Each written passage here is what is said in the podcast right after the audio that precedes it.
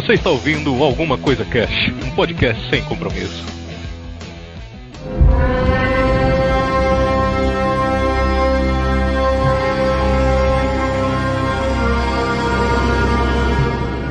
Olá, senhoras e senhores. Aqui é o Febrini e uma das belezas da vida é a incerteza do futuro. Rapaz, é sentido. Ele pegou isso aí daquele site lá, boaspoesias.com.br. Poxa, que site é esse? Se o cara manda um pensador, você ainda bota uma fé, mas do nada o cara cria um site na cabeça dele. Uau, é foda. Você É que eu lembrava do pensador. Aquele site lá, entradas do acc.com.br, o cara criou do nada, tá ligado? É muito bom.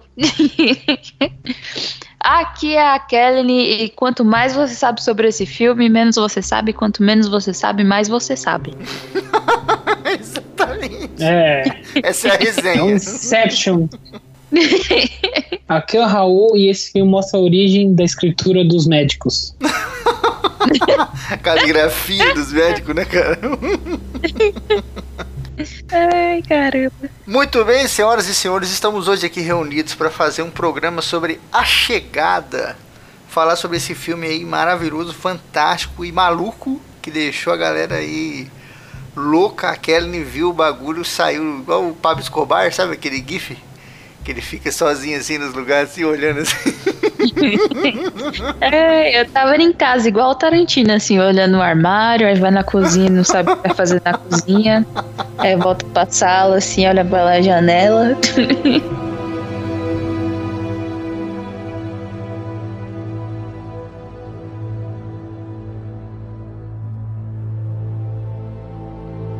Cara, A Chegada, ele é um filme muito atípico, né? Porque, antes de tudo, é ficção científica.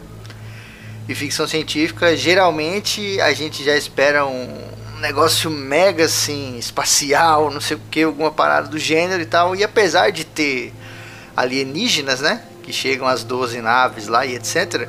Ele é um filme muito paradão, assim, né, cara?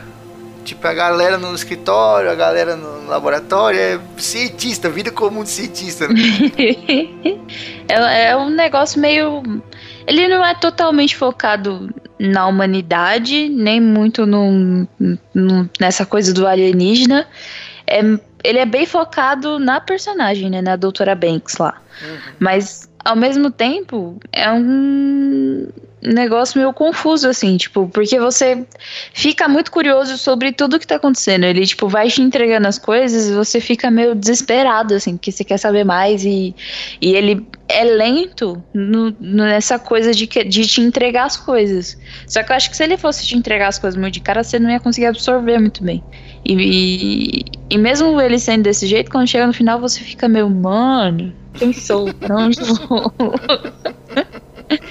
É que esse filme vem numa pegada de, de filmes de ficção científica ultimamente mais realísticos, né? Até a gente pega, por exemplo, o Gravidade ou Blade Runner 2049, que tem uma pegada muito mais, tipo, filosófica, não é uma coisa mais comum. Sim. Então, por isso, é, muita gente não tá, tá acostumada, apesar desse filme fez um puta sucesso na época. É, ele é um filme que necessariamente não dá pra você chegar e falar, não, quero ver um negócio tipo nave espacial, essas coisas que o pessoal tá mais acostumado, né? Ou o filme da Marvel, por exemplo, tem mais pegada também, por exemplo, o Guardiões da Galáxia, que não é essa pegada, é uma coisa muito mais você tem que destrinchar, porque fi- filme de ficção científica, não só filme, como livro também, né? Sempre teve essa ques- questionário de você tentar adivinhar o que que tá acontecendo por trás de tudo aquilo que ele mostra.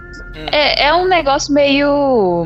Não, meio Black Mirror, não no sentido de ser Black Mirror, ter essa pegada Black Mirror, mas de que a ficção científica ela tá ali, mas ela não é bem o. Não sei se é o foco principal, sabe? Ela é um, um elemento muito importante que tá ali dentro, mas que traz mais uma reflexão sobre a nossa realidade atual. Você consegue converter muito para nossa realidade atual. É tipo a- o- a- os, os aparatos tecnológicos que tem no Black Mirror, que existem, eles estão lá, eles são elementos importantes, mas quando você vai analisar o que você. Quando você começa a conversar sobre Black Mirror, quando você começa a falar sobre a chegada, a questão né, que mais vem na hora da conversa não é necessariamente o, alienígena ou como que a tecnologia, o ovo do Black Mirror tá lá, ou como que a, funciona a prisão dentro do, de um outro episódio de Black Mirror. Eu acho que é, traz muito essa questão, tipo, de que a, a, é, o gênero, né, o, essa coisa da ficção científica, ela tá mais como uma ambientação do que necessariamente como um tema, né, principal principal. Uhum. Realmente. Também ver isso aí, tipo, é, que a gente já viu filmes que, em que uh, os alienígenas chegam e tentam se comunicar com o ser humano, tipo, o dia que a Terra parou, ou Independência Day, né? Só que esse daí, ele não foca na questão que, por exemplo, que a até falou um pouco sobre, tipo, os alienígenas, necessariamente. Ele foca na questão da, da, tipo, como que isso vai se resolver de uma forma mais pacífica possível, né? Porque normalmente esses filmes de, de alienígena vindo pra Terra sempre ou termina na, sempre na porrada, né? A gente sai na porrada com os alienígenas. E aqui não, aqui a gente tem, claro, a criação do, do suspense em cima, porque você aparece uma nave gigantesca no seu, no, sua, no seu planeta, tipo, muita gente fica com, com medo, né? Mas nesse filme mostra de uma forma que, na verdade, não. Que os alienígenas estão tentando mostrar algo pra gente. E, em momento algum, a gente vê, de certa forma, uma briga com os alienígenas. Ah, eu, eu, eu não sei. Eu, eu tive uma percepção um pouco diferente, assim. Eu vejo que quando os alienígenas chegam ali no começo, eu vejo uma exposição de como o ser humano é frágil, como ele é fraco. Porque, por exemplo, os alienígenas eles chegaram e eles não, não, chegaram jogando bomba, não chegaram de jeito nenhum. Mano, só chegou uma pedra e ficou lá parada. E o mundo já virou um caos da porra. Tanto que mostra lá no começo do filme cenas da Venezuela, né? Um monte de gente na rua, saqueando, não sei o que. Ela própria, a doutora, quando ela sai lá da escola, tá a cidade vazia, mano. Não tem ninguém, tem um toque de recolher, um bagulho. E tipo, mano, só chegou uma pedra e tá lá parada. O ser humano ele é muito, muito frágil, sabe, cara? Ele, ele se acha o fodão, não sei o que, mas qualquer coisinha que sai da rotina, ele já fica completamente, meu Deus do céu, tá ligado? Que tipo, no Black Mirror, que foi o exemplo que a Raquel deu, eu vejo mais o ser humano muito mais forte, muito maior porque as coisas que assustam a gente no Black Mirror são feitas pelos seres humanos, tá ligado? Tipo, é, é, aquela tecnologia que tá lá é uma tecnologia humana e mostra como que a gente tá lidando com aquela parada, tá ligado? Que é o bagulho do, do celular e o cacete. Nesse aqui, eu vejo essa fragilidade do ser humano. O ser humano é muito egocêntrico. Então, quando chega um bagulho assim, já vira um caos do caralho. E aí, quando eles ficam sabendo que aquela galera tem algo que eles não têm, aí eles viram criança mimada, tá ligado? Não, por que, que eles têm e a gente não tem? A gente tem que saber. E a gente e o filme gira todo em torno disso, né? A gente tem que saber o que que esses caras têm que a gente não tem. Mas a, a, vida não é assim, né, cara? Poderia ser um bagulho tão mais simples. Mas porque o ser humano é assim, ele complica tudo, né? E a história do filme se complica todinho porque o ser humano é maldito, né? É, então, eu não sei. A minha a sensação que eu tive né? Tipo, esses elementos eles estão lá, mas eu não vejo isso como o foco, sabe? Uhum. Tipo, tem essa questão. Tanto que quando começa a dar merda, né? Que tem aquele momento que a nave tá em pé aí ela começa a virar. Que foi depois que os caras resolvem explodir tudo, porque ele fala: Não dá pra entender, então foda-se o mundo, eu vou explodir essa merda. Não consigo te entender, então eu vou te matar. É tipo isso. Mas, tipo, é, é mais para gerar esse conflito do que necessariamente o foco, sabe? Que eu acho que tá muito ali nessa questão de do contato mesmo, né? De como que aquilo tá ali e como que a gente como que a gente não consegue entender as coisas às vezes. É uma coisa que, eu gostei que o filme falou, é realmente que eu concordo bastante essa questão de mostrar como o ser humano ele é pequeno. Se você vê, assim, indo pra parte técnica, né? A, a questão de você ver como, como a gente, ele mostra o ser humano sempre pequeno, por exemplo. Todos os planos, normalmente, até quando eles estão dentro da nave, é, a gente tá acostumado a ver alienígena normalmente do porte parecido com o ser humano, né? Sim. Ou um pouco menor. Por exemplo, maiores tem alguns, claro, tipo Avatar, que mostra os navios gigantescos e tal mas sempre a gente vê, de certa forma, nesse filme, como os humanos são pequenininhos. Tipo, não importa sendo perto do, da nave deles ou dentro da nave deles, quando eles realmente se mostram lá, que é aqueles seres povos gigantescos, né? Então a gente vê como, de certa forma, é tipo, a gente tentando aprender com alguém que é muito maior que a gente e mesmo assim não entendendo. Isso até pega um pouco do Lovecraft, da forma que, tipo, é, quando aparece os, os deuses, não, acho que no, no da Sulcura, que quando ele vê algo que ele não sabe entender aquilo gera loucura, né? Aqui é de certa forma diferente. A gente vê algo que a gente não consegue entender, mas a gente tenta aprender junto com ele, né? E isso é legal mostrar isso aí que o ser humano às vezes não consegue é, se adaptar tão fácil, né? Mesmo sendo uma forma, tipo, sendo os alienígenas tentando ensinar ele sempre. Sim. E, e ao mesmo tempo ele, eh, o filme não descarta, apesar de mostrar o ser humano pequeno desse jeito, não descarta como a gente também é inteligente, né? Porque grande parte do filme se passa ali em escritórios, né, meu? Ela tentando decifrar o bagulho e tal, jogando computador, não sei o que. É, quando eles voltam lá na nave, ela já pega uma prancheta e escreve, né? Naquele esquema bem Tarzan mesmo, sabe? Tipo, eu, Tarzan, você, Jane, aquela parada que isso é um bagulho usado há muito tempo pela gente, cara. Há muito, muito tempo mesmo. Desde quando o ser humano vivia em vilas lá, 100 mil anos atrás lá. Esse tipo de, de conexão de você chegar e você dizer o seu nome, tentar se apresentar, entendeu? Tentar fazer uma conexão básica quando você encontra outros, outros povos. Nossa senhora, isso é muito, muito antigo. E ela faz isso. Parece um bagulho simples, né? Você fala, caralho, com toda a tecnologia do mundo, a menina leva uma lousa lá e escreve humana e aponta para ela e, tipo, quer saber o que, que o cara é ali, entendeu? Mas é um bagulho que funciona. é um negócio que realmente funciona. É, você mostrar, o, você mostrar seu básico escrita e linguística para demonstrar quanto a, a outra pessoa sabe, às vezes, quanto de os dois vão ter a mesma conexão, né? Do tipo, qual similaridades linguísticas que, que o outro pode ter. E aí, claro que vai ter que começar pelo começo. Não adianta lá querer escrever uma puta frase é, difícil, que às vezes nem na, na linguística do, do alienígena tem a ver, né? Sim. E ela, e ela que desperta a escrita deles, né? Porque até então é. a galera tava indo muito no som, a galera lá dos militares. Tanto que quando o cara chega lá para chamar a doutora, o negão lá, ele chega com um gravador, né? Aí bota lá uns gemidos lá uns barulhos lá e falei, e aí, o que, que eles disseram? A mina, tipo, oxi. é assim que funciona. Você é louco? então. é assim que funciona, não. E aí, quando ela chega lá, ela vai utilizando várias ferramentas, porque ela é uma, uma linguista lá fodida, ela conhece coisa pra caramba, né? Então, a partir do momento que ela escreve esse nominho na lousa, que parece uma coisa banal, ela ativa a comunicação ali através do, dos símbolos, que é a a genialidade assim do filme, que é aquele, aquele símbolo que é um círculo, né?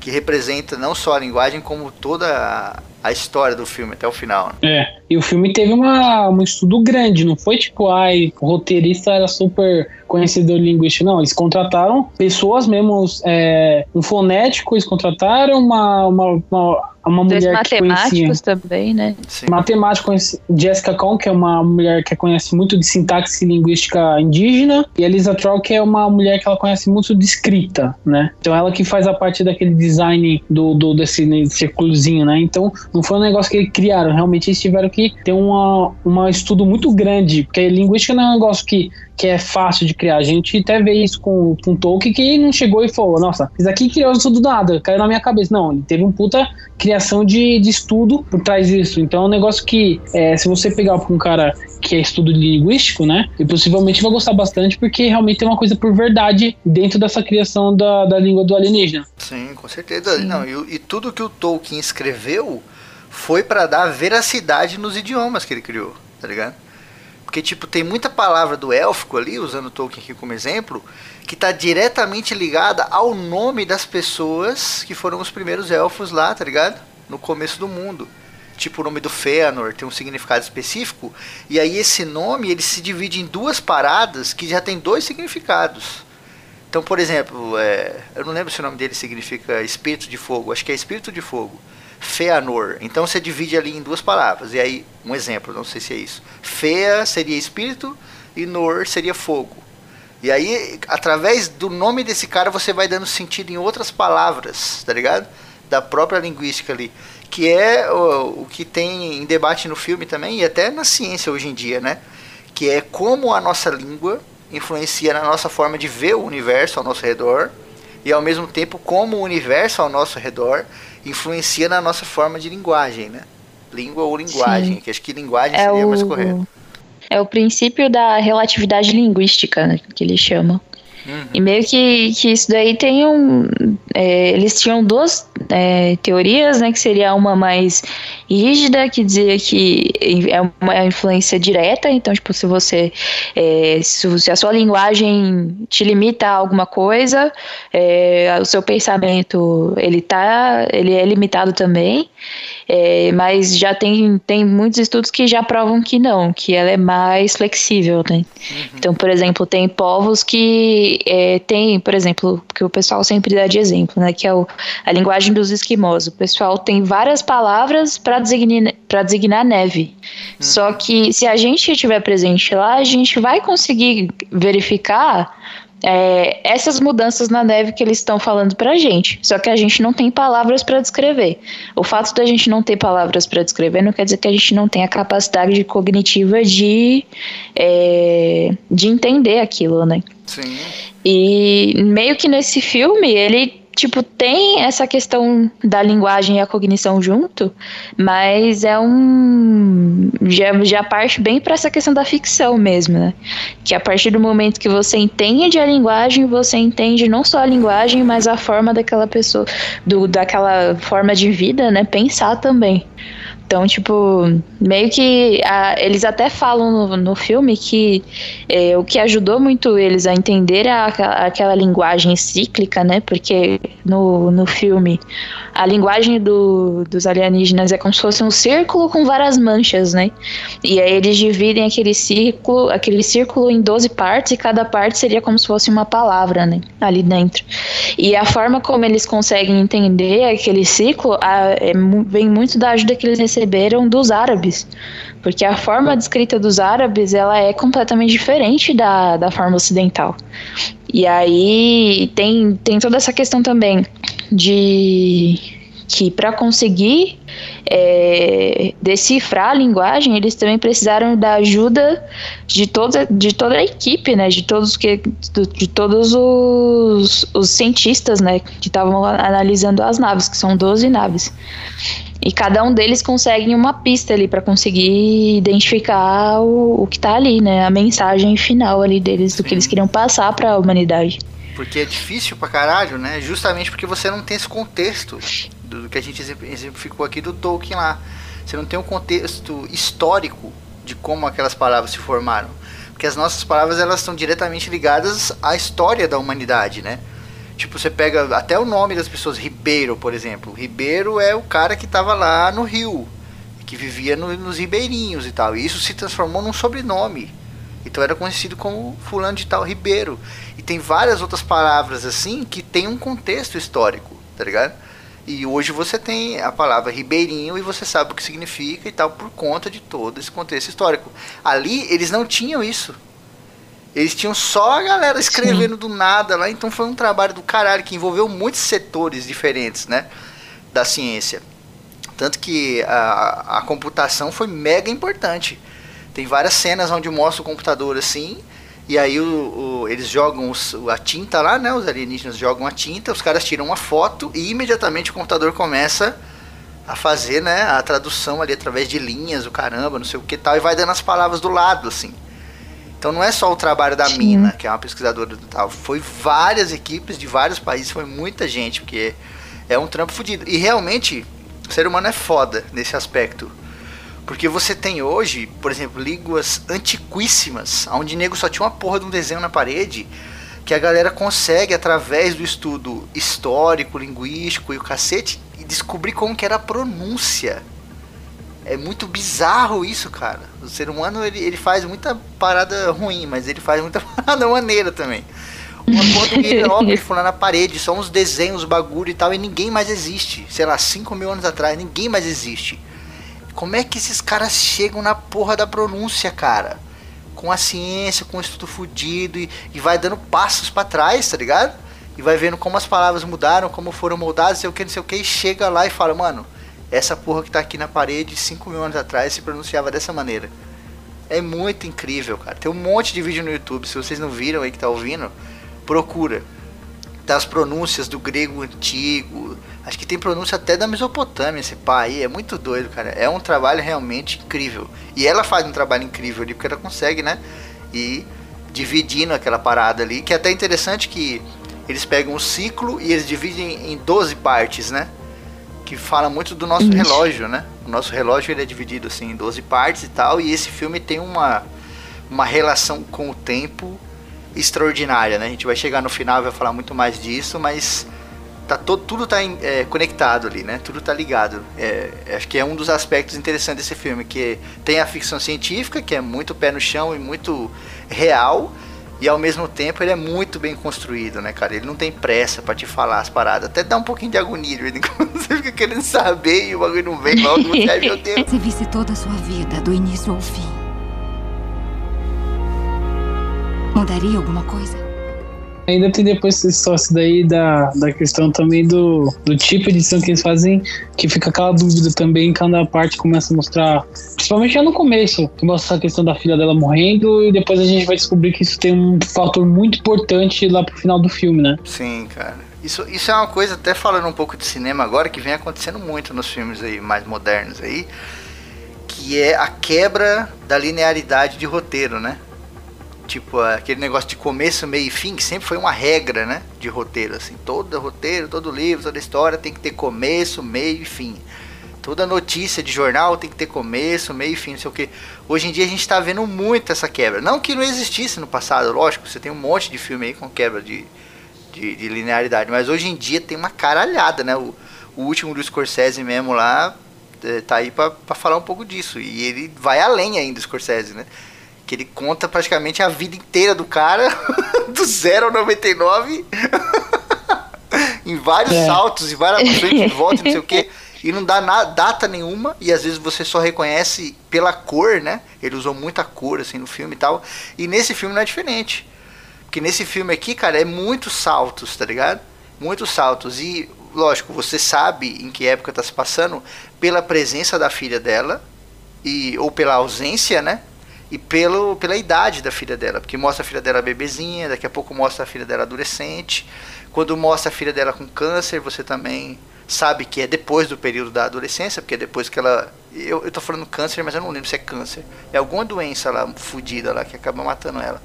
E quando ela não tá lá, você também consegue se situar no espaço. Mas ao mesmo tempo ele é muito quebrado, né? Tem hora que mostra ela doente no começo e daqui a pouco lá na frente, no meio do filme, mostra ela criança.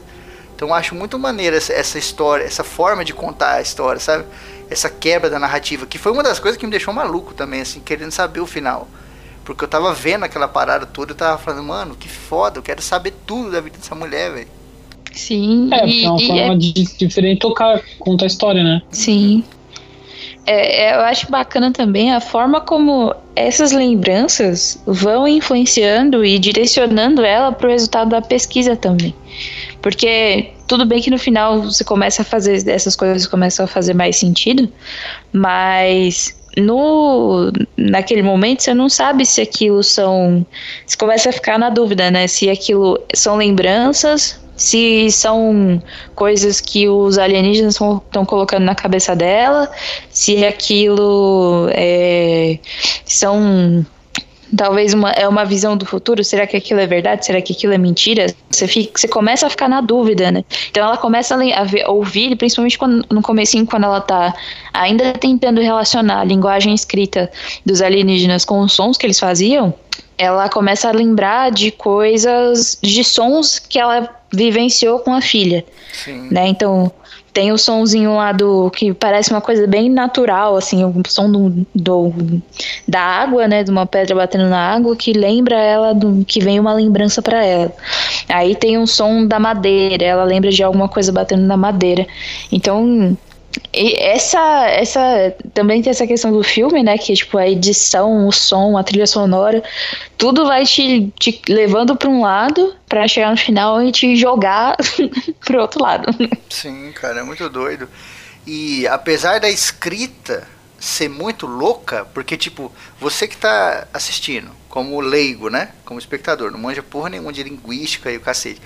Quando o cara manda a tinta lá, você fala, fudeu. Porque não vai dar pra traduzir isso aí. Como é que traduz, cara? Um rabisco do caralho, uma maluquice da porra tal. Mas tem uma palavra em específico que eu achei muito foda, que é a palavra morte. Que tem uma cena lá que mostra a palavra morte, assim, e tal. E é talvez a palavra mais simples de todas, cara. Que é aquele círculo, né? e ele começa embaixo, como se começasse no, nas 6 horas de um relógio. E ele vai para a esquerda, assim, fazendo a volta normal, sentido horário e tal. E quando ele tá chegando no 6 de novo, tem aquele splash, sabe? Aquele splash de tinta, assim, que parece que deu um. Aconteceu, Uhum. tipo, tava vindo a linha perfeita, que seria a vida. E aí quando tá chegando lá, ele dá essa.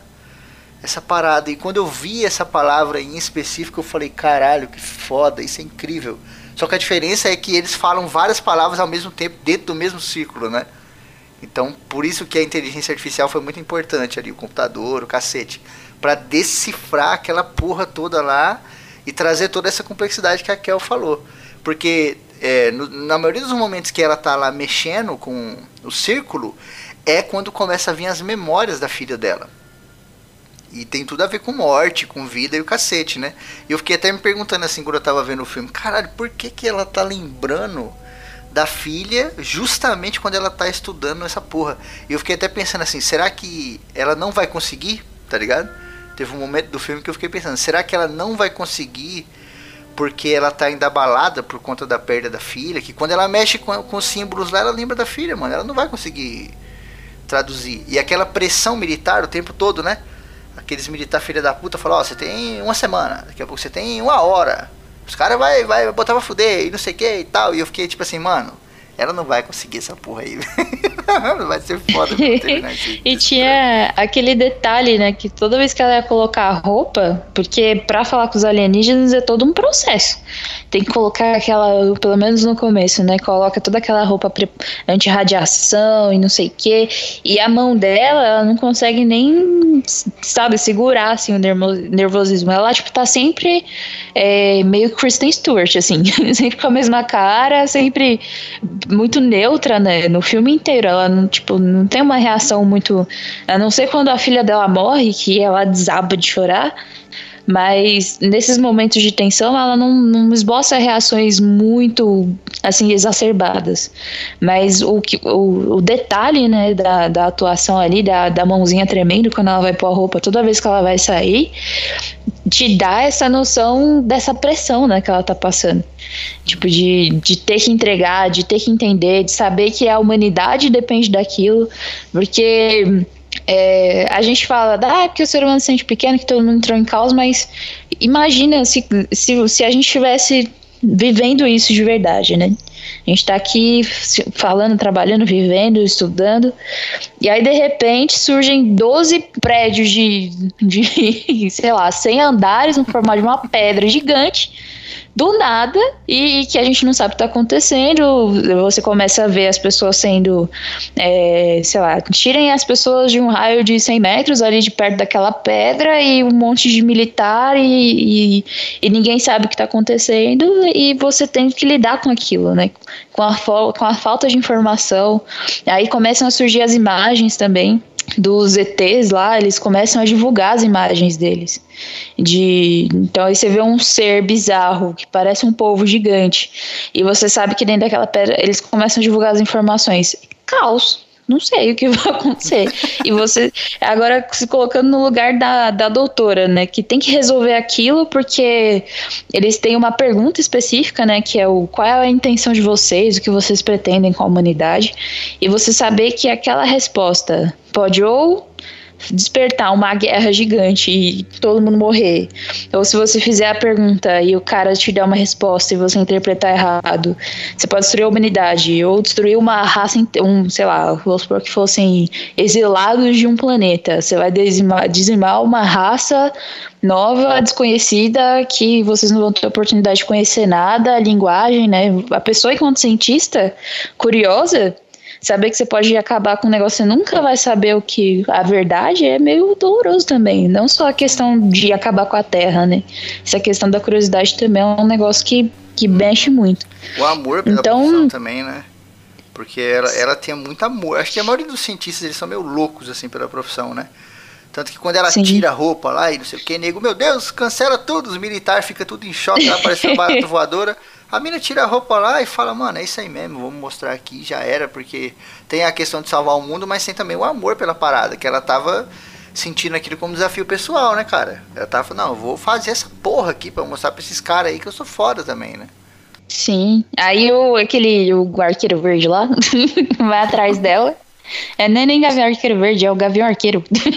o Gavião Arqueiro Verde. Tava lá com o canarinho também. Coitado do canarinho. Eu não entendi essa parte, inclusive. Queria aqui deixar a minha indignação. Por que, que eles estavam com roupinha anti-radiação e deixaram o coitado do passarinho lá no. Porque o canário ele percebe, o passarinho percebe as alterações assim e tal. Tem aquelas minas de gás, né? Que os caras iam furando uhum. a terra lá e tal. Na verdade, acho que nem era mina de gás, eu acho que era mina de ouro mesmo. O cara fazia um buraco lá e ia fazendo a mina de ouro clássica. E sempre tinha uma porra no passarinho. Porque quando começava a vazar o gás, se eles encontrassem algum bolsão de gás, o passarinho ficava maluco. Ficava todo, todo louco. Porque tem uma parte de gás que não tem cheiro.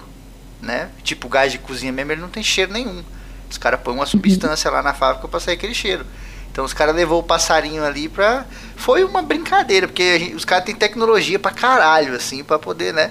Pra mim, Mortal tipo de... foi por quê? Por que, que não tinha uma roupa pro canarinho? Ia ser top. Um piu-piu assim de roupa de.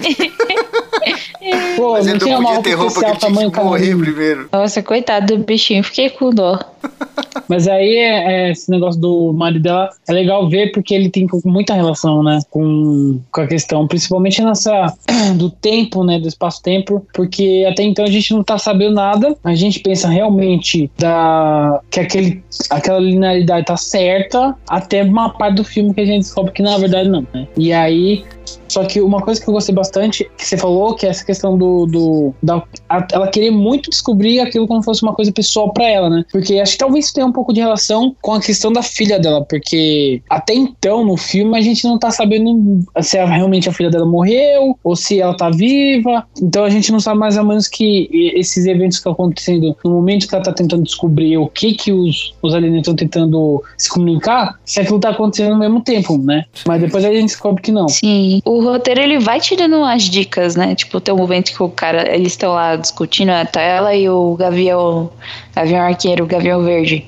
lá discutindo uh, sobre as descobertas que eles estavam fazendo e tudo mais. E o cara fala, poxa, é difícil essa vida de cientista e tal, você não consegue nem arranjar uma namorada, não sei o que. Ela fala, é, vida de linguista não é diferente e tal, parece muito jovem, mas continua solteiro, não sei o que. Você fica, ué, como assim?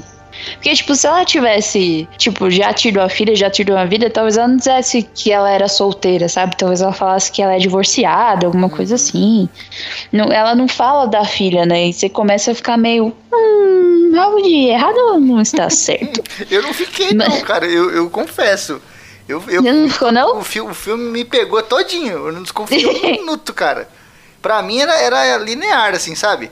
Ela teve uma filha, a filha morreu, ela tá na merda e agora não sei o que vai acontecer. eu então, nunca tive eu essa, essa, sagacidade, eu fui muito trouxa, assim.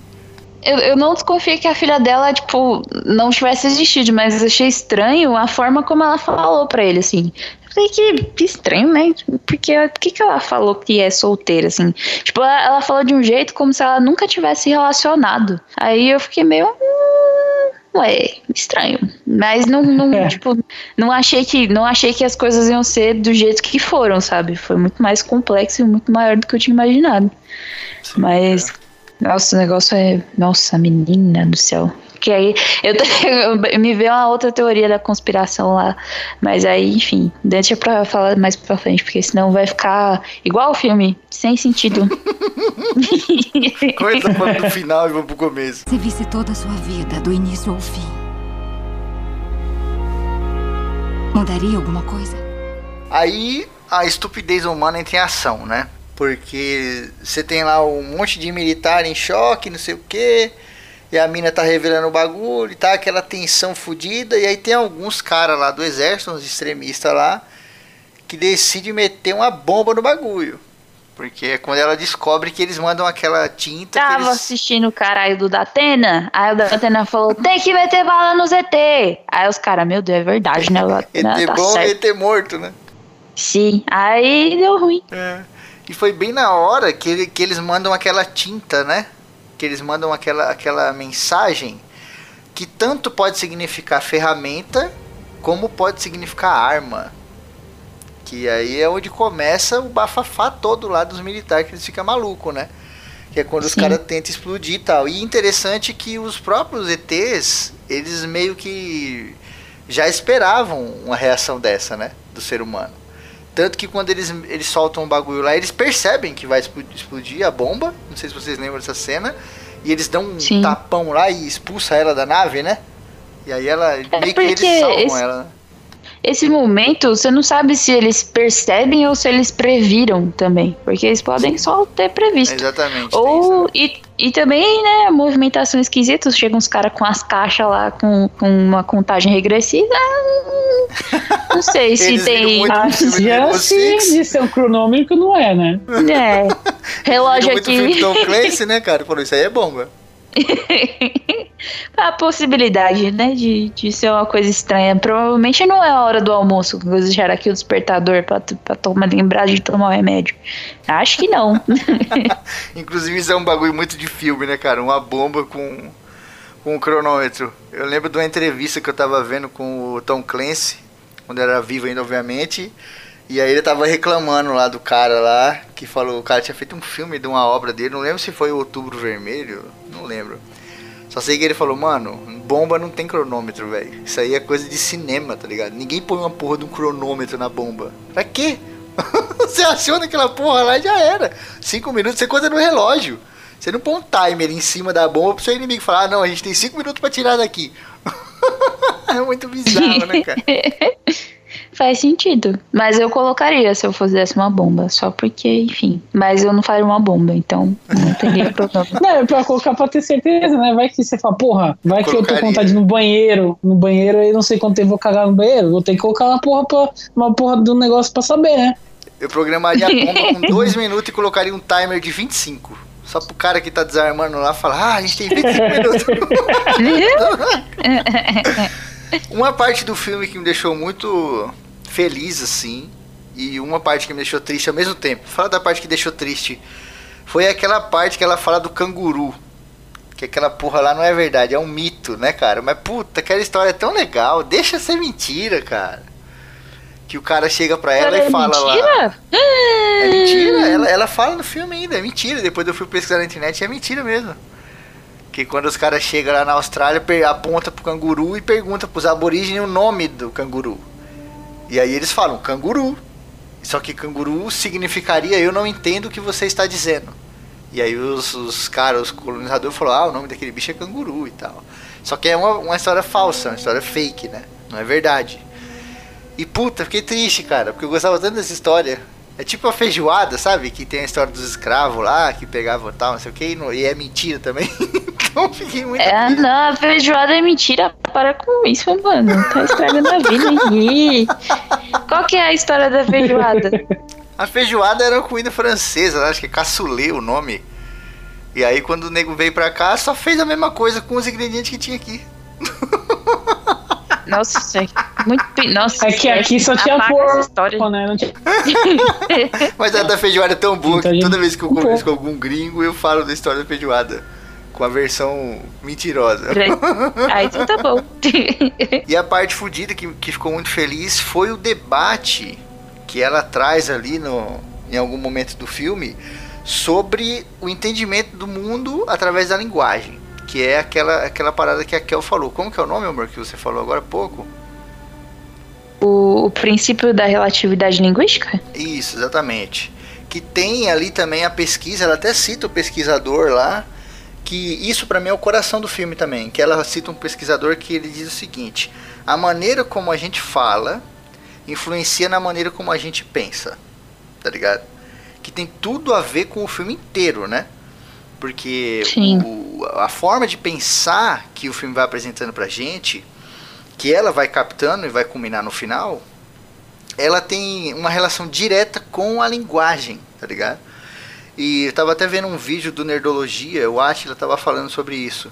Sobre como algum, em algumas eh, línguas a palavra ponte ela é no masculino e em outras línguas a palavra ponte ela é no feminino. E quando a palavra ponte está no feminino, os caras tratam como se fosse uma mulher. Tratam com mais, né? Tipo, ah, ela é bonita, ela é leve, ela é frágil, ela é isso, ela é aquilo tal. Se eu não me engano, a palavra ponte em feminino é alemão. E a palavra Sim. ponte masculina acho que é em espanhol. E é sempre assim, ela é forte, ela é dura, ela é rígida, ela é resistente, umas paradas assim, tá ligado? Porque influencia, lógico, tem toda a parte cultural do machismo, etc, etc, mas está diretamente ligada com a linguagem. E aqui, quanto mais ela vai aprendendo, mais vai vir nesses flashbacks e você vai ficando assim, mano, que porra que tá acontecendo, cara? Porque ao mesmo tempo que eu não desconfiei em momento nenhum e o filme me pegou de calça curta, eu também tava achando muito bizarro, cara, é, a forma como ela lidava com a filha dela. Porque, como a Kel falou, ela é, às vezes ela é muito fria, né? Às vezes ela é muito fria. Sim. Lá no começo do filme, acho que nas primeiras cenas do filme, a mãe dela liga pra ela e pergunta: E aí, você tá bem? Como é que você tá? E ela fala: Ah, mãe, tô bem, você me conhece. E essa cena me pegou, velho, porque essa cena, ela mentiu pra mim que a filha dela já tinha morrido. E eu fiquei o, o filme inteiro acreditando, por causa daquela porra daquela ligação. E aí quando passava essas cenas aí sem expressão, não sei o que, que já era a linguagem influenciando na maneira como ela percebia o mundo e percebia o tempo, eu falava assim, ah não, ela tá assim porque ela é assim mesmo. Ela não liga muito não. Ela falou pra mãe dela lá no começo, lá, mãe, você me conhece, eu não ligo muito e tal. Só que era mentira do filme, cara. O filme não me enganando. Mentira, mentira!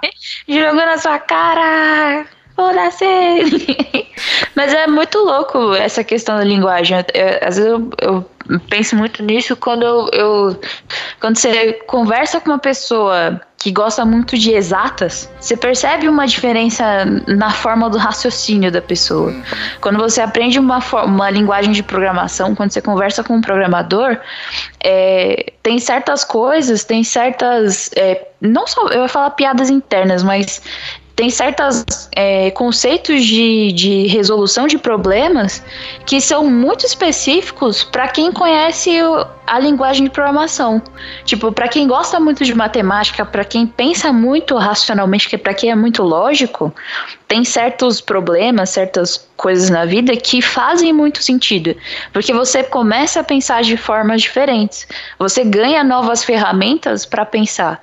Então, por exemplo, hoje, eu, eu para quem não, para quem é novo aqui no, no alguma coisa cast, tudo bom comigo? Tudo bom contigo? Olá, Bom seja bem-vindo. Olá, tudo bom comigo? A pessoa, não sei, moço, você tem que me dizer. Aparentemente não. Aqui é louco, fala, mas coisa quer? Já que ela é doida? Bem-vindo. Do nada, né? Vira Inês Brasil. alô, alô, graças a Deus. Ai, meu Deus do céu. Mas depois eu, eu fiz. É, eu estudei na área de exatas. Então, tipo, hoje, quando eu tenho que resolver alguma coisa, se eu tenho que é, planejar alguma coisa, montar alguma coisa, a minha cabeça ela, ela vai muito pra geometria, sabe? Por exemplo, se eu tenho que é, montar um móvel, que é o que eu estou vivendo nessa vida nesse momento. a minha cabeça, a minha visão espacial de como que eu vou encaixar essa coisa nesse lugar, ela tem muito a ver com o, meu, com o que eu estudei na escola sobre, sobre geometria, sabe?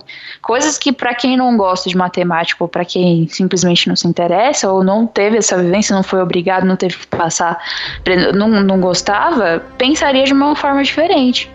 Então, tipo, é, é realmente interessante entender é, o quanto que esse princípio da relatividade linguística é real. Para uma pessoa que é, gosta de história, o Febrini, que é um cara que estuda muito sozinho, é muito autodidata, ele tem referências e e pensa de uma forma que ele puxa muito dessa questão histórica. Então, tipo, aqui a gente estava falando sobre a linguagem, para ele já lembrou da origem da palavra tal, da feijoada, que não sei o quê, porque ele tem essa questão da, da contação de histórias, essa coisa dele ser escritor, dessa coisa da origem, porque é uma forma dele se relacionar e, e dele se expressar, a língua faz parte da linguagem dele. O Raul é um cara que gosta muito de cinema, então, tipo, para ele se expressar e falar e o que vem relacionado na cabeça dele, a forma de pensar, tá muito relacionado com a, o visual, né? Então, tipo, a luz e tal, se ele for pensar numa coisa, ele vai pensar na cena daquilo acontecendo.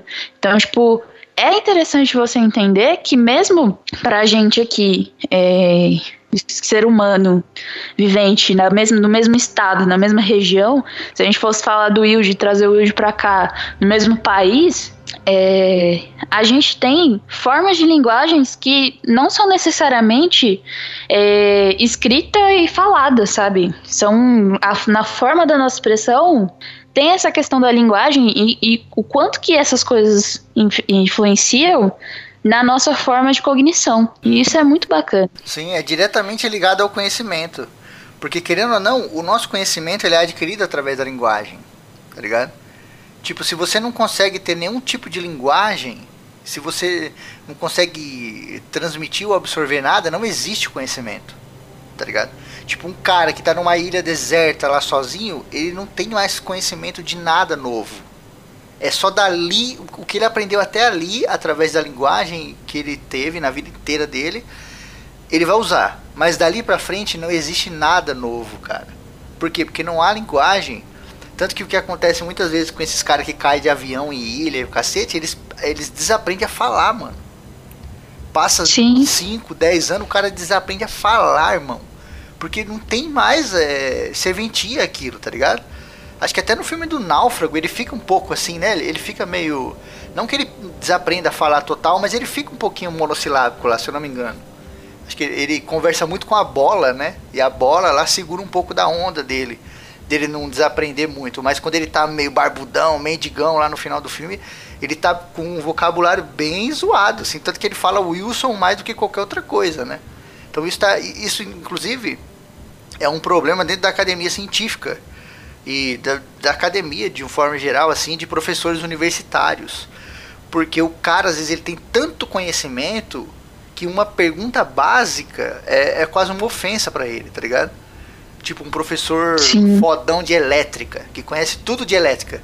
Se o cara chega pra ele e pergunta como funciona uma tomada, ele, ele fica até puto. Só que é errado. É errado. Você tem que ter a ciência de que tem gente que não sabe, cara. Por mais que isso seja óbvio para você, tá ligado? porque você já tem um conhecimento do caralho, tem muita gente que não tem a menor ideia de como funciona uma tomada. E esses caras não conseguem explicar. Isso, é, inclusive, é um dos grandes problemas da ciência hoje em dia. Por isso que essas maluquices de terra plana e o caralho tá tomando muita conta também, porque a comunidade científica é muito fechada. Por quê? Porque os caras são muito inteligentes e a grande maioria da população não é inteligente pra caralho desse jeito. Então você tem que ter uma proximidade muito maior. Por isso que certos canais como Nerdologia e outros que a gente fala aqui, eles, eles chegam muito no público e tem muita visualização. Porque eles pegam conceitos mega complexos e traduzem de uma forma que você consiga entender, explicando a base da parada, tá ligado? Tá vendo como esse filme não é, é. sobre ET? Você fala muito mais do ser humano do que sobre ET, coitados. Se visse toda a sua vida, do início ao fim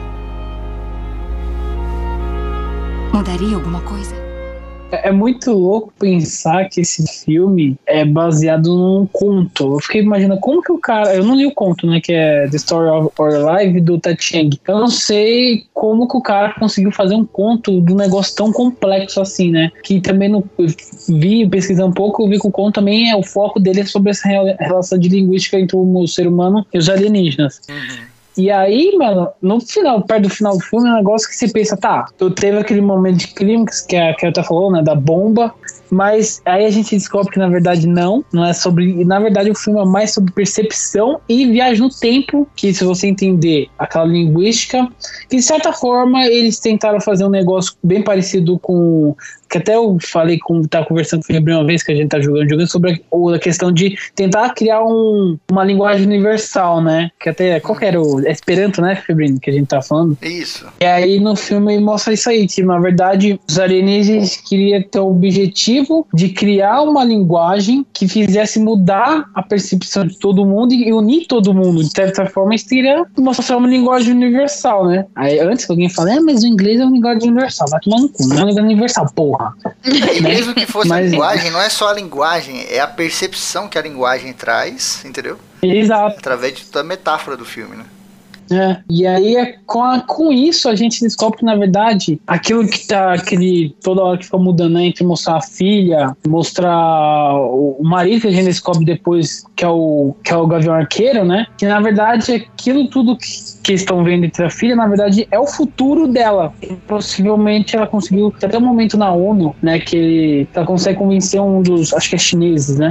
A fazer um negócio que eu não lembro qual, qual exatamente que era. E aí. Era não você atacar vê- e não começar Não uma guerra. Só. e- só não destruir o mundo. É, o básico, né? Não destruir o mundo. Né? Tem- Devia ter feito isso com o Trump. E com o Irã também. Mas não Faltou alienígena nessa história aí. É, daqui a pouco eles estão descendo aqui, ó. Você surgiu umas, umas pedras. Na verdade, pra mim, parece mais um mouse naquela porra lá. Um mouse gigante. Sabe, velho. sabe o que que parece E- aquela porra? O que, que me lembra muito? Só um ponto É. aqui, Raul. Eu não sei porque é aquele quadro do Salvador Dali que tem aqueles relógios tudo torto. Eu não lembro se Ah, é- natureza morta lá?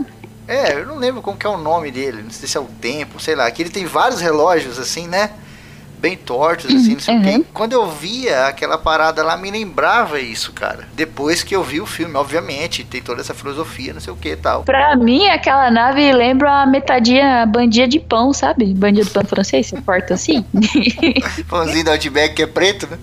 Pode ser também. Pó australiano. Então, é- é o nome do, aliás, do, da pintura é Persistência da Memória, do Salvador Dali. E ele pintou essa porra aí, acho que rapidinho, né? Numa tarde, assim, ele fez o bagulho. Porque ele tava É, puto lá, não sei com o que lá, que ele não queria sair, que queriam levar ele pra sair, ele não queria e tal. E tem tudo a ver, porque ali, naquele quadro, é a distorção do tempo, né? Que a gente tem essa noção de que o tempo é foda, não sei o que, o tempo é isso, é inexorável, bababá, não sei o que lá tal. Mas ao mesmo tempo, o filme apresenta pra gente uma ideia de que, mano, o tempo não é tão linear assim como a gente imagina, né? O tempo pode ser percebido de uma maneira diferente através daquela linguagem. Lógico, é filme, é ficção científica, mas é muito bem construído. É muito bem posto ali, tanto que você acredita, se leva a sério. E você fala, caralho, que maneiro. E lembrando que a questão da linguagem universal que os alienígenas propõem não é a destruição das linguagens atuais, né? Não é para você acabar com as linguagens atuais e todo mundo falar igual os alienígenas, não. É só para você pegar aquilo ali e ter uma linguagem universal. Seria interessante mesmo. O conceito é meio meio utópico, né? De tipo paz mundial, as pessoas se entendendo, não sei o que, as pessoas não vão fazer isso.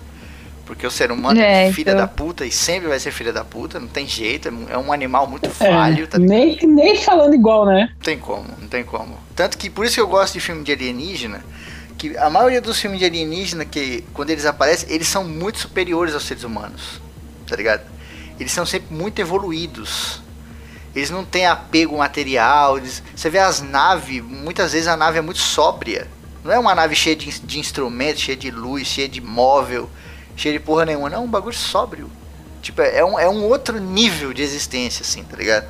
Muitas vezes você não sabe nem quem é o homem e quem é a mulher. Já perceberam isso? Em filme de alienígena. Você não sabe. E é uma questão que a gente tá vivendo hoje em dia, né? Porque As pessoas- talvez não faça diferença, né? Exatamente. E pra gente, hoje em dia, pra muitas pessoas não faz diferença. Porque são as pessoas que estão um pouco mais evoluídas. Mas as outras ainda estão. Menino veste rosa. Aliás, o contrário, né? Menino veste Depende da época. Depende da época. Antigamente sim. Então é muito foda ah, essa parada de você perceber o tempo de uma maneira diferente. É foda. E ao mesmo tempo é triste, porque como eu disse na minha entrada, uma das grandes belezas da vida é a incerteza do futuro. É você não saber o que vai acontecer, cara. Porque essa mulher no filme, ela é uma mulher triste, cara. Ela não é uma mulher feliz, não. Ela é uma mulher muito triste. E talvez ela seja Sim. uma mulher triste desse jeito porque ela sabe que ela vai ter uma filha, que ela vai casar com aquele maluco, que o cara vai falar assim: vamos ter uma filha? E ela sabe que ela vai ter uma filha e que a filha dela vai morrer, e ela olha pro cara e fala: vamos. Então ela é uma pessoa muito triste, cara. Isso é uma responsabilidade do caralho. Você saber as Sim. merda que vai acontecer na frente, tem até um pouco de destino nisso aí, né? Porque se você sabe o que Sim. vai acontecer na frente, não existe livre-arbítrio. Só existe destino, só existe o, o que tá escrito. E isso é terrivelmente assustador, cara. Mas é. E, e aí tem uma outra questão, né? Que não é só o, o você saber o que vai acontecer. Mas é meio que uma coisa tão cíclica que você não sabe onde começa o conhecimento e onde ele termina. Sim. Porque a- essa questão né, do que o Raul comentou, que ela fala com o coronel Shang Yong, eu não lembro o nome do coronel, um coronel chinês, para poder evitar o conflito com, com a nave, né? Eles iam atacar a nave. Primeiro que eles cortam toda a comunicação com todos os outros países, todos os 12 países é, onde a as naves pousaram. É, tavam, tro estavam trocando informações e aí a China se retira e todos os outros se retiram, eles param de compartilhar informação. E ela com, conversa com o coronel chinês e faz ele mudar de ideia. E aí no filme tem essa cena que ele fala para ela: Nossa, você fez 18 meses atrás, você me fez, fez uma coisa para mim que nem o meu superior conseguiu fazer, que é me fazer mudar de ideia. E ele fala para ela o que ele o que ela precisa falar para ele, né? Tipo, então ela fala o que, mas o que que eu falei para você que te fez mudar de ideia? E o cara fala para ela. Então é uma coisa que ela não sabia, ela não sabia o que dizer. Mas a partir do momento que o cara fala pra ela, ela sabe o que dizer no passado. Uhum. Porque ela tá vendo o futuro. Então, tipo, é um, um ciclo ali que você não, não, não tem origem, né? É, um, porque talvez é como se fosse o um círculo uma, mesmo. Sim, e talvez seja uma linguagem complexa demais pra cabeça do ser humano. Né? Uhum. Né? De assimilar tudo, de entender e conseguir. Porque, não sei se vocês lembram, no começo do filme, ela fala assim: Eu pensei que esse era o começo da história. Mas agora eu não, eu não, não sei mais o que, que é o começo e o que é final. Uma porra assim ela fala no começo do filme. Ela fala que as memórias nelas né, parecem que são que são que seguem uma linha temporal, mas aí na verdade não são e tal. Uhum, aí é meio foda, que cara. porque para ela mudou, mudou tudo, né? E Sim. talvez você comece a pensar, será que sempre foi assim? Porque a partir do momento que ela vai tomando as decisões ali, é, as informações começam a aparecer para ela. Então, tipo, a partir do momento que ela entende um pouquinho mais da linguagem, ela começa a ter mais pensamentos sobre a filha dela, as, as coisas do futuro começam a fazer mais sentido. Então, conforme ela, ela aprende mais uma palavra, ela, tipo, passam-se os meses, né, vão passando e ela vai vendo mais coisas do futuro. Até que chega o ponto que ela faz uma pergunta que dá, começa a dar merda, que ela começa a receber informações que começam a impactar diretamente o que tá acontecendo. Então, tipo, ela começa a ter uma uma visão do futuro em que ela vê o livro que ela escreveu sobre a linguagem alienígena dos ciclos, dos círculos heptapodes e Sim. tudo mais. E aí ela compreende completamente a língua. Então, tipo, não é uma coisa que é uma coisa que ela estava estudando, mas que ela só sabe porque no futuro ela escreveu. Então, tipo, é, são. Parece que tem uns buracos, assim, sabe? Não tem um momento em que ela aprende. É o um momento em que ela só recebe informação. Uhum. Porque eu vi muita gente tentando montar o filme. Montar, assim, não, e não é uma questão de montar ou de ir para frente ou ir para trás, não. É uma percepção, né? Sim. Que não é que ela sabe o futuro. Não, ela tem uma percepção diferente do tempo. A percepção de tempo é diferente, por quê? Porque ela conhece essa porra dessa língua que trouxe esse conhecimento através daquela teoria lá de que você pensa de acordo com a linguagem que você fala e etc. Tem até um, um, uma parada que diz que quando você está ficando bom numa língua, é quando você começa a sonhar nessa língua. Né? Tipo, você está estudando inglês e você começa a sonhar em inglês é porque você está ficando bom. E tem uma parte do filme que o cara fala, pera, você está sonhando já na língua deles tal? E aí ela fala, não sei, sei lá o que. E aí ela olha pro lado e tem o alienígena lá do lado A mão gigante. É, então, e aí você fala, puta, ela já tá muito inserida nessa é. porra, né? Porque, tipo, o filme ali são meses, né, cara?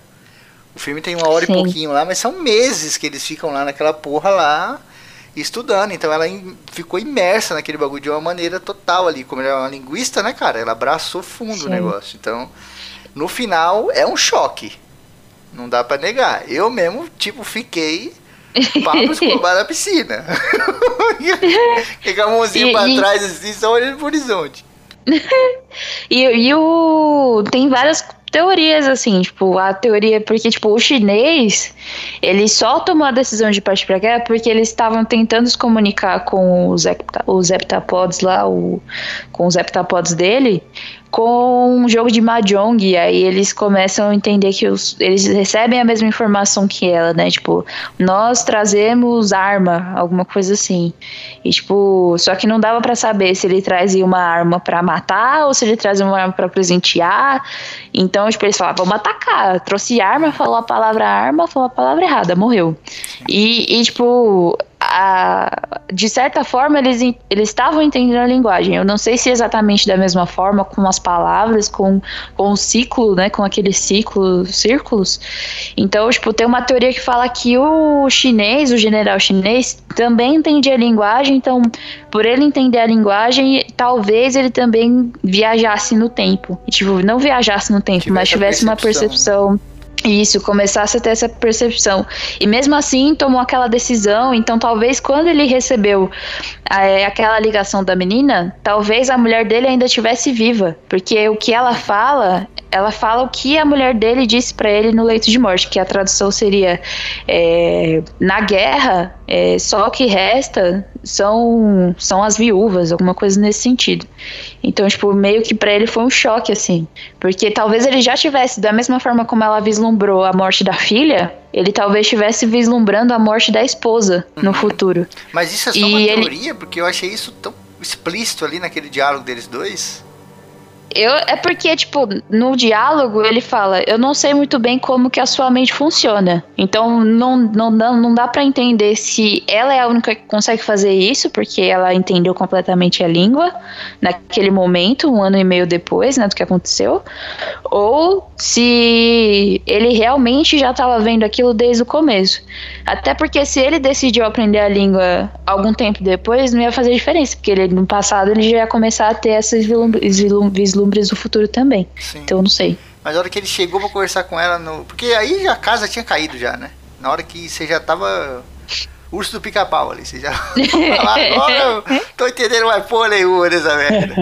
Ali na hora que ele dá uma cochichada na orelhinha dela lá, eu falei, mano, ele também. Ele também sabe, tá ligado? Ele tem essa percepção também, esse filho da puta. Porque foi um dos eu, motivos eu dele acabar com a guerra, tá ligado? Porque para mim, a percepção que eu tive é que ele tava cego fazendo merda. E ela que foi a pessoa que falou para ele. Então, tipo, na minha cabeça podia ser tanto uma coisa que ela falou para ele, falou, ó, depois, nesse dia, nesse horário, você fala comigo e fala exatamente essas palavras aqui, tal, tal, tal, me passa seu número. Parecia que poderia ser isso.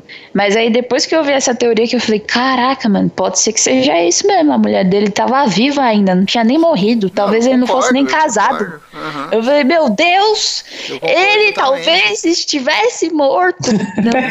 eu, só, eu, só não, eu só não acho que seja uma teoria, sei lá. Eu achei que foi tão, tão claro assim, porque imagina. A mulher pega o telefone lá, que ela liga para ele lá, né? Do laboratório, com aquele telefone via satélite.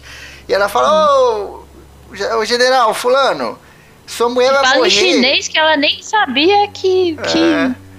Aí ela manda, o cara tá na iminência de uma guerra. O cara é um general, chinês, Sim. comunismo, aquela porra toda. Ela fala, ó, oh, sua mulher vai morrer daqui 10 anos e no leito de morte ela vai te falar isso, isso e isso. O cara ia falar, mano, vai tomar no seu cu, velho. Mas ela não fala que ela vai morrer. Ela fala o que ela disse quando ela morreu. Então, tipo, não, você não ali, sabe se ali, ela já morreu. Então, mas ali. Não tá eu, claro. É por isso que eu tô falando. Que é um bagulho do futuro, tá ligado? Se fosse um bagulho da mulher que já morreu, o cara não ia botar fé. Porque ele ia falar, mano, essa menina pode ter conseguido essa informação de alguma maneira, tá ligado?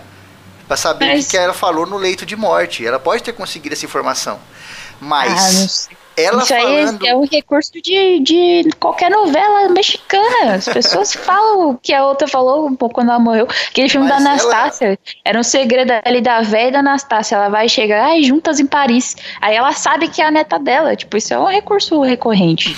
Podia ser um negócio que aconteceu, tipo. E não foi tanto tempo depois, foi um ano e meio depois que o cara então, chega para falar com ela. Mas ela falando pro cara, olha, sua mulher vai morrer daqui 10 anos e ela vai te falar essas palavras no leito de morte.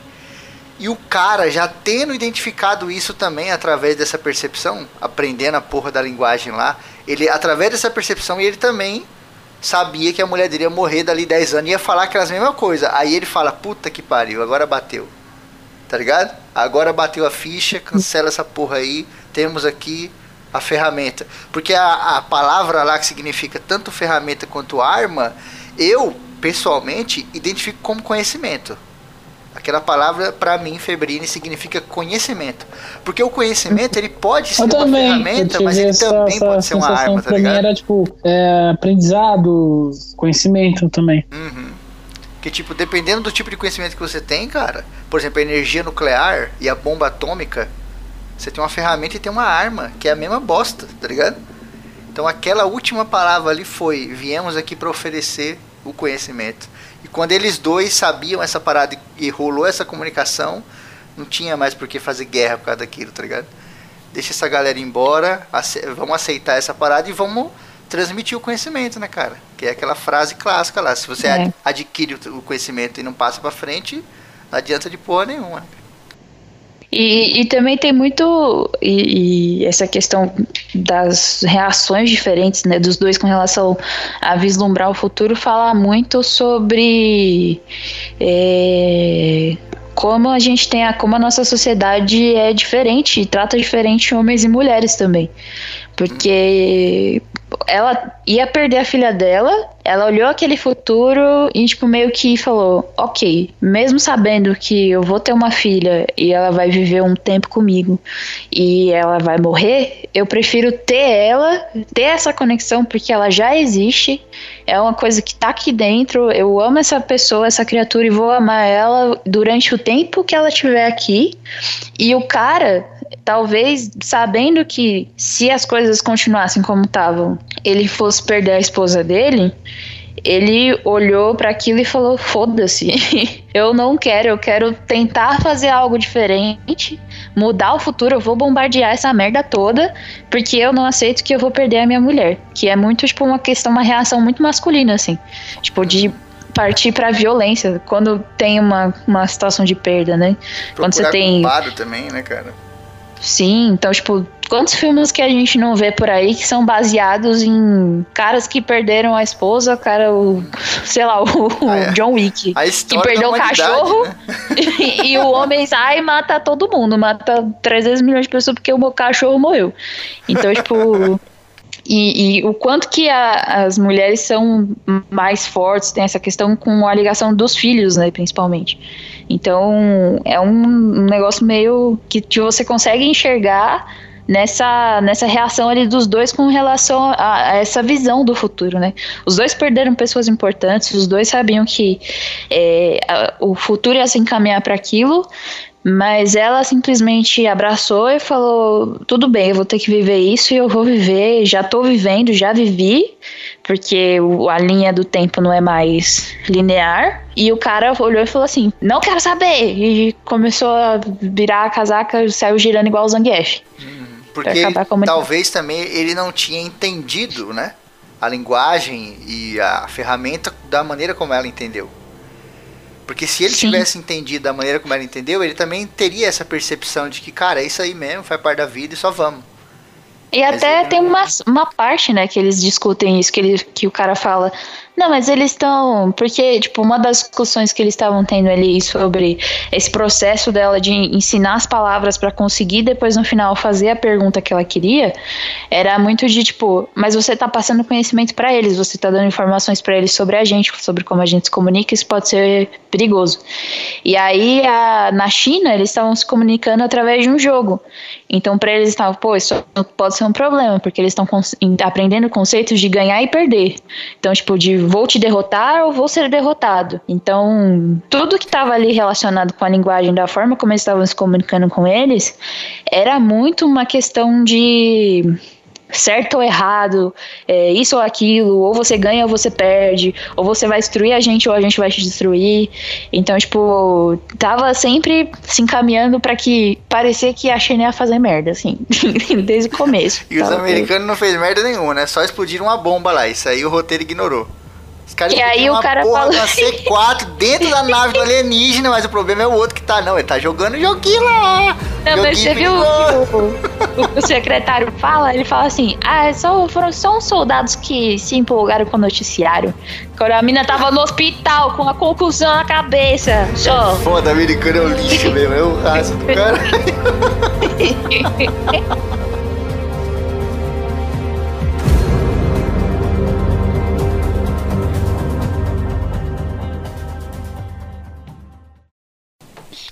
Gente, show de bola. Show de bola. Acabou o programa. Não. Não, não, não, não, tem mais coisa pra falar. Mas já tem uma hora e quinze. Não, não, quero fazer um livro. Quero um livro. Aquele que quer começar o ciclo tudo de novo. Quer me fuder a edição. Sim. Ah, Olá, não, senhoras não e existe senhores, está edição. começando Não existe mais alguma, coisa cash. Aqui, Fazer um mais aquele... ACC aí. É, porque tem que terminar, inclusive, com a abertura. E tem que acabar com o final. Então, gente, estamos acabando aqui o ACC. Isso aqui tem que entrar no começo. Pra fazer sentido com o filme. Tem que Puta acabar que com a abertura e acabar com o final. Não entendi nada. Eu Tem que tô agora louco. com o final e acabar com o começo, entendeu? Entendi, acho que sim. Eu não tenho ainda a Eu entendo. necessária. Eu acho que sim, não sei. E aí, gostou desse ACC? Se você riu ou aprendeu alguma coisa, contribua com o padrinho do ACC. Você ajuda a manter o programa no ar com regularidade e qualidade. Tchau e até o próximo programa.